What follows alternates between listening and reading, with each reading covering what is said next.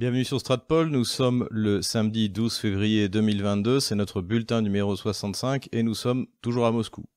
Avant de démarrer cette vidéo, n'hésitez pas à vous abonner à notre chaîne, laissez un commentaire à la fin si elle vous a plu et si elle ne vous a pas plu. N'hésitez pas bien sûr à vous procurer le livre noir de la gauche française en vente dans toutes les bonnes librairies, chez l'imprimeur, de bookedition.com, sur Amazon, à la FNAC et euh, sur Rakuten. Vous pouvez également aller voir en commentaire de cette vidéo comment nous aider sur PayPal, sur Tipeee ou sur Patreon. Semaine très chargée du point de vue politico-stratégique et particulièrement dans le domaine diplomatique puisqu'il y a eu énormément de rencontres au sommet entre les différents chefs d'État ou chefs de gouvernement au sujet bien entendu des garanties de sécurité que la Russie a demandé à l'OTAN et également de la crise ukrainienne.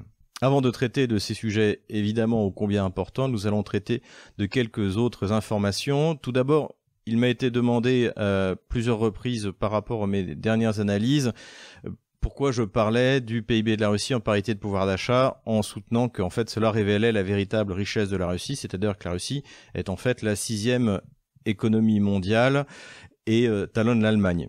Ça, de toute manière, c'est quelque chose que l'on rencontre de plus en plus, y compris dans la dans la presse euh, occidentale, même dans l'émission C'est dans l'air. Il y a eu un, reportage, à ma grande surprise. Je remercie d'ailleurs à ceux d'entre vous qui me l'ont envoyé, qui me l'ont signalé. Il y a eu un reportage pour expliquer comment la Russie tenait bon face aux sanctions.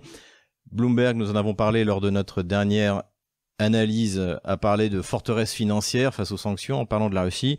Donc les choses sont de même en train d'évoluer, y compris dans, euh, dans les médias de grand chemin. Donc c'est plutôt c'est plutôt positif. Et pour expliquer donc ce que c'est que la parité de pouvoir d'achat, ce qui tombe bien, c'est que justement il y a des données qui ont été publiées il y a dix jours concernent ce qu'on appelle le l'indice Big Mac. Alors l'indice Big Mac, qu'est-ce que c'est? Eh Bien, c'est-à-dire des économistes ont décidé de prendre le prix du Big Mac aux États-Unis, en France, en Russie, pour voir en fait à parité de pouvoir d'achat justement si eh bien, la monnaie russe n'est pas sous-évaluée. Et cette analyse Big Mac, donc qui est faite par The Economist, a révélé que la monnaie russe était la monnaie la plus sous-évaluée puisque le, Big Mac, euh, lorsqu'il coûte 5 dollars et demi, je crois, aux États-Unis, coûte 1 dollar, 7,8 en Russie. Donc c'est ça en fait la parité de pouvoir d'achat. Autre exemple récent, on a demandé quel était le salaire qu'ils estiment euh, nécessaire pour pouvoir vivre confortablement. Ils ont répondu 166 000 roubles par mois, ce qui correspond à 2000 euros. Donc vous voyez, avec 2000 euros, à Moscou, les, gens considèrent que c'est un bon salaire parce qu'effectivement, en parité de pouvoir d'achat, vous allez pouvoir acheter, en fonction de l'endroit où vous vivez, entre 2 et 3 plus de choses que vous pourriez acheter si euh, vous aviez 2000 euros à, Paris, par exemple, qui à Paris n'est pas une somme très très considérable. Voilà un peu pour vous euh, donner un ordre d'idée. On avait également analysé ça à l'époque en ce qui concerne le budget de la défense russe, puisque à valeur égale en dollars. Euh, par exemple, le budget de la défense russe doit être autour de 45 milliards de dollars contre celui de l'Amérique qui est 700 milliards. Mais vous pouvez déjà multiplier par deux ou trois parce que tout est en rouble. En plus, la Russie, euh, elle, n'a pas 11 euh, porte-avions nucléaires à, faire tourner, ni des bases partout dans le monde. Donc en fait, on s'aperçoit que dans l'absolu, en fait, le budget de la défense russe est beaucoup moins en, en deçà du budget américain. On peut faire également la, la, même analyse par rapport au budget de la défense chinois. Donc voilà, euh, les données qu'il faut prendre en compte pour comprendre la véritable puissance économique qu'est devenue aujourd'hui la Russie. Puisqu'on parle d'armée, eh bien parlons des manœuvres qui ont commencé cette semaine, donc qui vont durer plusieurs jours en Biélorussie et qui vont faire manœuvrer ensemble des troupes biélorusses bien entendu et également des troupes russes. Les Russes ont déployé des Sukhoi 35 donc de nouvelle génération, enfin de quatrième génération mais qui, qui sont sortis assez assez récemment. Ils vont également déployer des bombardiers d'attaque au sol euh, Sukhoi 25 modifiés et également des systèmes antiaériens. Alors comme on le voit sur cette carte, et eh bien évidemment, euh, ces manœuvres ont lieu essentiellement à la frontière avec la Pologne, puisque la Pologne aujourd'hui est le pays le plus agressif vis-à-vis de la Biélorussie, mais également de Kaliningrad. Hein. Quand on suit la, presse polonaise, il y a, toujours des, analystes polonais qui rêvent de, de s'emparer de Kaliningrad que les soviétiques à l'époque, en 1945, eh bien, ont pris aux Allemands et ça s'appelait à l'époque Königsberg. Je suis en train de préparer, je vous l'ai dit, une vidéo là-dessus. Elle sortira bientôt. Toujours dans le domaine, eh bien, on peut dire de, de l'ODKB, hein, de l'Organisation du traité de sécurité collective. Euh, on a noté cette semaine la visite du président Tokayev, donc le président kazakh, qui est sorti euh, largement vainqueur de son affrontement avec ce qui restait du clan Nazarbayev nous en avons parlé à plusieurs reprises, je vais pas revenir là-dessus. Mais ce qui est intéressant, c'est qu'on voit l'excellent niveau de relation qu'il y a avec Vladimir Poutine. Euh, donc, bien sûr, au niveau politique, Tokayev a déjà dit que, eh bien, il avait une dette vis-à-vis de Vladimir Poutine, que le Kazakhstan avait une dette vis-à-vis de la Russie pour ce que ce qui avait été accompli au moment de cette tentative de putsch. Et, plusieurs projets vont désormais voir le jour, et notamment des projets énergétiques. Euh, on parle d'ailleurs depuis quelque temps de la construction, du, pourquoi pas, d'une centrale nucléaire au Kazakhstan. Enfin, tout cela, nous le verrons bien. En tout cas, dans le domaine énergétique également, la Russie et le Kazakhstan devraient collaborer. Donc, cette opération kazakh a été euh, sans faute de la part de Vladimir Poutine et de la Russie. Encore une bonne nouvelle pour la Russie, c'est le classement de la ville de Moscou, donc qui atteint le top 3 des villes euh, par la qualité de vie. Donc ça, c'est quelque chose que nos auditeurs savent. Hein. Moi qui vis à Moscou, je, suis admiratif de ce qui a été réalisé par le maire euh, Sergei Sobyanin, qui, en dehors du traitement du Covid, euh, a été, euh, exemplaire, modernisation, propreté, sécurité. Enfin, vraiment, tout y est. d'ailleurs, puisqu'on parle du Covid, il faut dire une chose, c'est que Omicron ou pas Omicron, désormais, on n'en entend plus parler. Les gens dans le métro ne, prennent même plus la peine de faire semblant de, de mettre leur masque. Donc, on est vraiment comme on dit, revenu à la, à la vie d'avant euh, en Russie. En tout cas, à Moscou. Hein. Il y a toujours des villes où là, les gouverneurs font les mêmes âneries euh, qu'en France. Hein. C'est le cas de, de Saint-Pétersbourg, c'est le cas de Kazan, mais en tout cas à Moscou, ville de 13 millions d'habitants, et la région de Moscou, donc en tout vous pouvez compter 20 euh, millions d'habitants, c'est-à-dire presque le tiers de la population française, eh bien les gens vivent parfaitement normalement avec l'Omicron que, rappelons-le, Vladimir Poutine a qualifié de vaccin naturel. Je reviendrai plus tard sur la question du Covid lorsque les statistiques seront sorties en Russie, donc je pense que ce sera mi-juin comme l'année dernière pour les, statistiques complètes analysées de 2021 et également prochainement, euh, puisque le 22 février, les statistiques suédoises vont sortir. J'en avais parlé déjà il y a un an. Pour moi, la Suède est le modèle de ce qu'il aurait fallu faire pour traiter du Covid, puisque aucun droit fondamental n'a été remis en cause, même quand il y a eu un QR code, en fait, c'était pas obligatoire. C'était plus pour faire plaisir à l'Union européenne, à mon avis. Et d'après ce qu'on peut voir de, des statistiques qui vont sortir, eh bien, la manière dont la crise a été traitée par la Suède, par Stockholm, est à peu de choses près la manière idéale. Encore une fois, toujours en mettant au centre le respect des libertés fondamentales. Et à ce sujet, d'ailleurs, j'apporte tout mon soutien au convoi de la liberté. Voilà, eh bien, nos, frères canadiens, québécois surtout, euh, ont, ont, montré le, le, chemin. Et c'est très bien que la France euh, suive pour essayer de faire respecter nos droits. Voilà, j'aimerais bien être avec vous, euh, chers amis français qui manifestaient comme je l'étais en 2018 avec les Gilets jaunes. Revenons en revanche maintenant eh bien, au sujet le plus important de ces dernières semaines, c'est-à-dire le psychodrame au cours de euh, l'invasion euh, virtuelle que la Russie voudrait lancer contre l'Ukraine. Donc ça, nous l'avons dit depuis le début, la Russie n'a absolument pas l'intention de rentrer en Ukraine, sauf si Kiev démarre une opération de nettoyage ethnique, ce qui est peut-être là d'ailleurs euh, tout l'enjeu.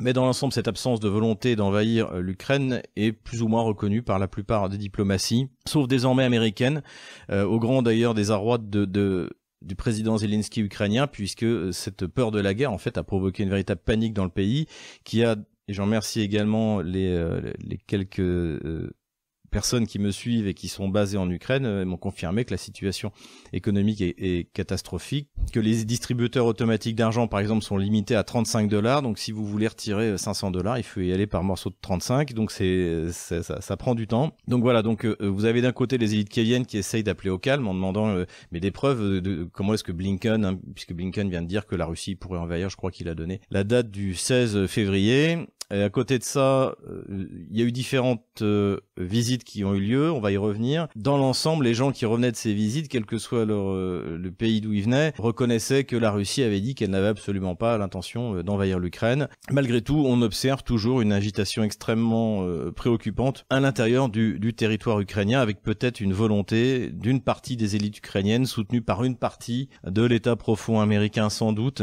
de jouer le tour pour le tout parce que de toute manière, en fait, là, s'il n'y a pas la guerre, l'Ukraine va s'enfoncer économiquement et à terme, cela peut arriver au retour d'un pouvoir pro-russe de manière démocratique. Si Zelensky libère Medvedchuk, donc qui est son principal opposant pro-russe, donc qui est désormais un héros, hein, c'est une espèce de, de, de dissident de, de, de Vaclav Havel euh, ou de, euh, je dirais pas Solzhenitsyn, mais enfin en tout cas c'est quelqu'un qui aurait pu fuir le pays, mais qui a préféré rester, quitte à être euh, en résidence surveillée et peut-être finir en prison pour un, motif tout à fait unique. Donc le problème des Occidentaux, il est là, c'est que l'Ukraine est en train de s'effondrer, personne ne, veut réellement payer et la seule solution pour gagner un petit peu de temps et pour essayer d'obtenir finalement quelque chose de Maïdan, eh bien, ce serait de pousser la Russie à rentrer militairement pour protéger la population des Russes du Donbass, dont désormais, hein, il y a à peu près 4 millions et demi d'habitants dans le Donbass libéré, mais dont 1 million ont désormais le euh, passeport russe. À ce sujet, il faut souligner qu'il y a également euh, dans le domaine de la situation dans le Donbass une évolution dans certains médias, euh, à commencer par euh, TF1 LCI, puisque j'ai vu passer deux reportages d'une reporter donc de, de, cette chaîne qui filmait la situation telle qu'elle est du côté de Donetsk. Je mettrai les liens pour ceux qui veulent regarder ça. j'ai trouvé ça très bien, très très équilibré, et puis surtout on voit très bien que désormais les les hein, les habitants du Donbass, eh bien ne veulent plus entendre parler de l'Ukraine. Ils se considèrent comme Russes et ils veulent que l'Ukraine les laisse tranquilles. Ça, c'est quelque chose que j'ai constaté. Euh, ça n'a fait que s'amplifier depuis novembre 2015, qui est la première fois où je me suis rendu dans le Donbass. Plus intéressant encore, euh, il y a un média internet euh, donc gauchiste américain, donc très très très à gauche, hein, qui qui s'appelle Vice, Vice News, donc que j'ai suivi assez régulièrement euh, tout au début du conflit, puisqu'ils étaient donc du côté pro-ukrainien, euh, alors que c'est un média très gauchiste, euh, fermant les yeux sur le tout l'aspect ukro-nazi qu'on pouvait observer dans les, du côté des combattants, des bandes armées, en fait c'est même pas une armée, hein, des bandes armées ukrainiennes. Et là donc ils ont fait également donc un reportage côté ukrainien pour essayer de eh bien d'attirer la sympathie sur ces bandes armées et en nous faisant croire que c'était visiblement le but du, du reportage, qu'il y avait une unité de, du peuple ukrainien qui était prêt à se défendre, comme a dit justement la, Madame Truss, le ministre des Affaires étrangères anglais, que l'Ukraine se battrait euh, pour son indépendance. en fait, nous l'avons dit, c'est faux. L'Ukraine ne se battra pas pour son indépendance. Peut-être une partie de l'Ukraine se battra, et encore, j'ai euh, j'ai de, gros doutes mais toute la partie sud-est ne se battra pas contre les Russes. Et dans le reportage de Vice News, c'est exactement ce qu'on peut attendre dans la bouche d'un des leaders de ces bandes armées ukrainiennes sur le fond du Donbass. Écoutons ce qu'il dit. Те, що ми робимо, Збройні Сили України в цілому, в цій боротьбі, в цій війні, саме на сході України, ну, не так багато.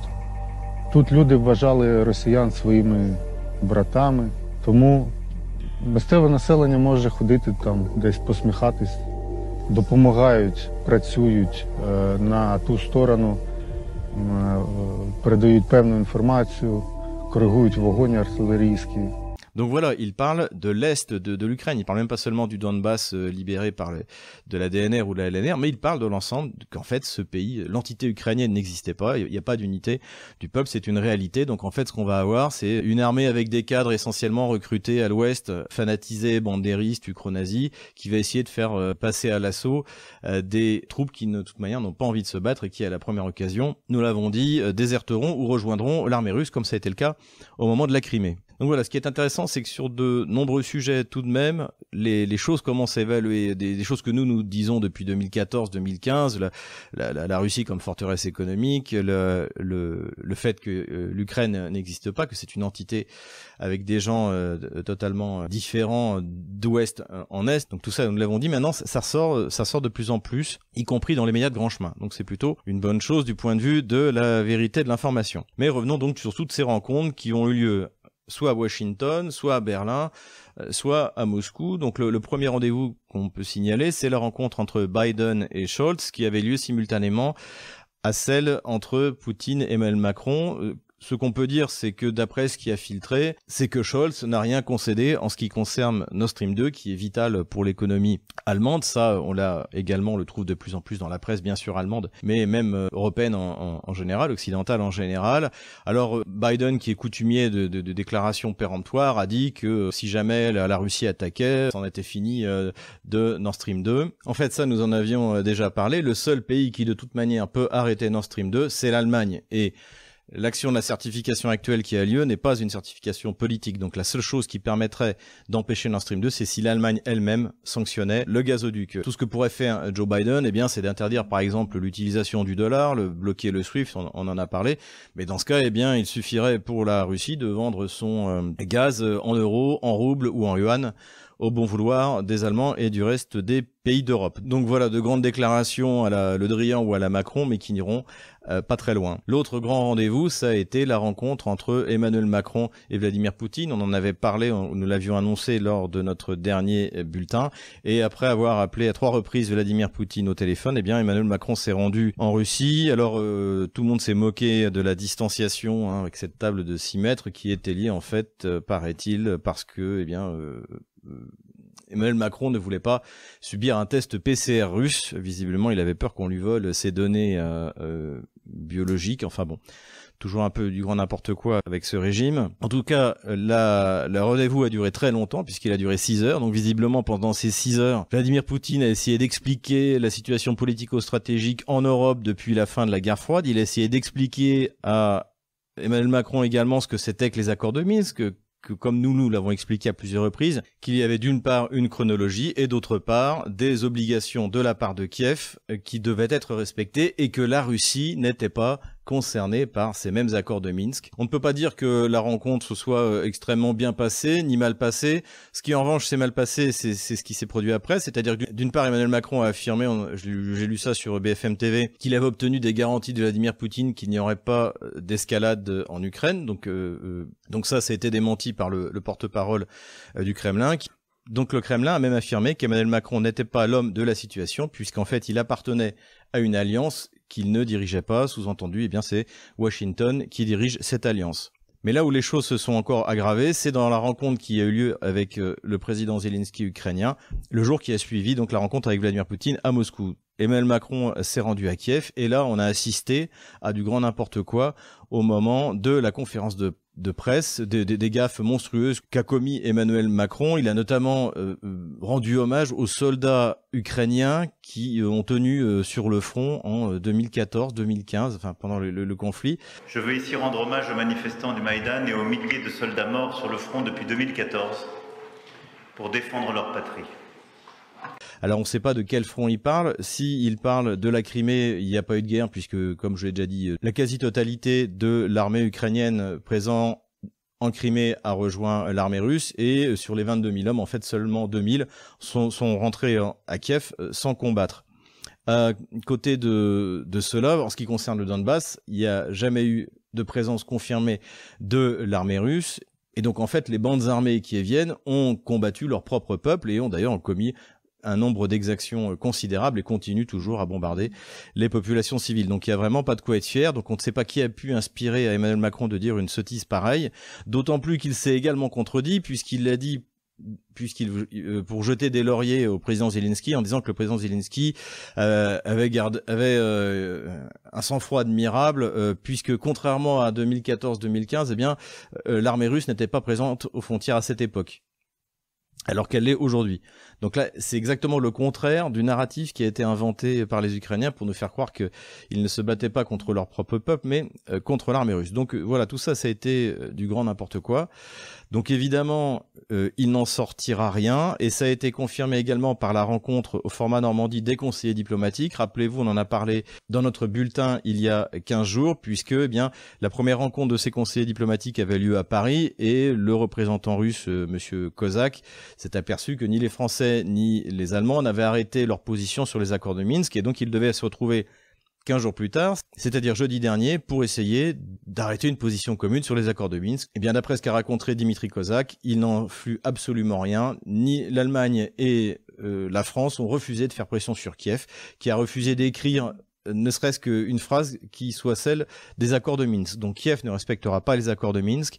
Et d'après aussi ce qu'a dit Dimitri Kozak, il a eu entre les mains une note qui a été fournie par Washington pour expliquer aux euh, différentes puissances vassales, donc comme la France ou l'Allemagne, la manière dont les accords de Minsk devaient être traités, c'est-à-dire en fait faire semblant de ne pas savoir ce qu'il y a dans ce traité que les Ukrainiens, rappelons-le encore une fois, les Kieviens ont signé parce qu'ils avaient perdu la guerre en 2015, donc évidemment qu'il leur est défavorable. Donc voilà, donc tout cela ne donnera rien. À côté de ça, on a vu également un défilé anglais, cette fois on a eu le catastrophique euh, ministre des Affaires étrangères, donc Madame Truss, qui a dit, entre autres, au moment des discussions, qu'elle ne reconnaissait pas la souveraineté de la Russie sur euh, Rostov et Voronezh, donc c'est des territoires qui font partie bien sûr de la Russie. Elle mélange avec la Crimée, avec le Donbass, c'est visiblement pas prête du tout. Enfin, un amateurisme, euh, on aurait dit Jean-Yves Le Drian avec une perruque, donc euh, vraiment pas pas brillant. Euh, plus à mon avis bénéfique a été la rencontre des ministres l'anglais Wallace et le, le, russe donc euh, Shoigu. Il y avait également les, chefs d'état-major. Donc cette rencontre a donné lieu à une conférence de presse du ministre Wallace qui a été plutôt plutôt positive et qui disait qui a dit également que la Russie avait dit qu'elle n'avait pas l'intention d'envahir l'Ukraine. Voilà, on ne sait pas trop ce que ça va donner, mais de ce côté-là, les, choses ont l'air plus euh, plus sereines. En revanche, ce qui ressort de ce cycle, c'est que Emmanuel Macron n'a même pas obtenu un échange de prisonniers symbolique. On avait dit notamment sur Russia Today que bon, on n'attendait pas un statut d'autonomie du Donbass, on n'attendait euh, pas non plus euh, une amnistie, même si ça aussi ça fait partie des accords de Minsk, mais on espérait un peu comme la dernière fois qu'il y ait un échange de prisonniers, pas forcément tous contre tous comme c'est euh, écrit dans les accords de Minsk, mais là même pas un ou deux prisonniers. Donc cette démarche d'Emmanuel Macron est un échec total. Il s'est rendu visiblement à Moscou pour essayer d'avoir, ne serait-ce que de faire semblant d'avoir un succès diplomatique en cinq ans, puisque du point de vue diplomatique et politico-stratégique, le mandat d'Emmanuel Macron a été une véritable catastrophe, hein, dans la parfaite continuité de celui de François Hollande. Et en fait, il est, il s'est rendu à Moscou pour se faire voir et ça n'a absolument servi à rien et on peut d'ailleurs euh, se demander s'il n'en est pas la même chose pour les Anglais euh, étant donné que Johnson a actuellement fait, face à un scandale parce qu'il a fait la fête au, 10 Downing Street alors que c'était interdit pour le reste de la population. Ça nous rappelle des choses, on a, on a connu ça également en France. Donc voilà, on n'avancera donc pas sur les accords de Minsk. Et donc maintenant, la question qui se pose, c'est quel est l'avenir militaire de la situation puisque eh bien les, euh, les, les, bruits de bottes continuent à se faire entendre. Hein. Je vous renvoie toujours au blog de, de Christelle Néant, qui a fait une bonne analyse également sur la visite de Macron. Euh, visiblement, les Ukrainiens accumulent des troupes, accumulent des forces, et même si nous l'avons dit, euh, les armes qui ont été livrées, et d'ailleurs c'est ce qu'a souligné également le ministre de la Défense euh, anglais, Monsieur Wallace, dans son euh, communiqué dans sa conférence de presse, c'est que les armes qui été livrées par l'Angleterre sont des missiles anti-chars, donc ça peut pas servir à attaquer un, autre un autre pays. Donc euh, donc voilà, malgré tout, il y a une véritable montée en tension. Il est évident qu'il y a des gens qui ont tout intérêt à ce que euh, finalement à sacrifier l'Ukraine pour précipiter la Russie dans une crise grave avec les Occidentaux. On a également observé plusieurs messages de la part de différentes représentations diplomatiques qui ont demandé à leurs ressortissants de, de quitter l'Ukraine. Donc euh, ça aussi, ça peut euh, laisser entendre qu'il y aurait une montée en tension. Il y a eu donc cette sortie de Blinken, cette agressivité de Biden. Malgré tout ça, je continue à penser euh, qu'il n'y aura pas de, de mouvement significatif, sauf, sauf peut-être à la marge sur une partie du front où là, une partie des bandes armées ukrainiennes essaieront de gagner un, ne serait-ce qu'un gain symbolique à l'intérieur de la zone euh, de contact, donc qui fait 30 km. Hein, la ligne de front, il y a une zone qui est normalement démilitarisée de 30 euh, km. Euh, voilà. J'ai regardé par rapport aux renseignements qui étaient donnés à droite, à gauche, si on pouvait observer, observer des systèmes de déminage notamment euh, ces systèmes soviétiques qui sont assez connus, hein, qui permettent de, catapulter un ruban explosif pour, euh, pour pouvoir lancer une offensive blindée. Je, n'en ai vu aucun déployé dans la région. D'ailleurs, si quelqu'un a des images de ce type, ça m'intéresse beaucoup. Euh, des images un peu concrètes justement de, des matériels qui sont qui sont accumulés en attendant, pour conclure sur cette question, je maintiens mon analyse initiale, c'est-à-dire que nous ne sommes pas tombés dans l'irrationalité la plus complète.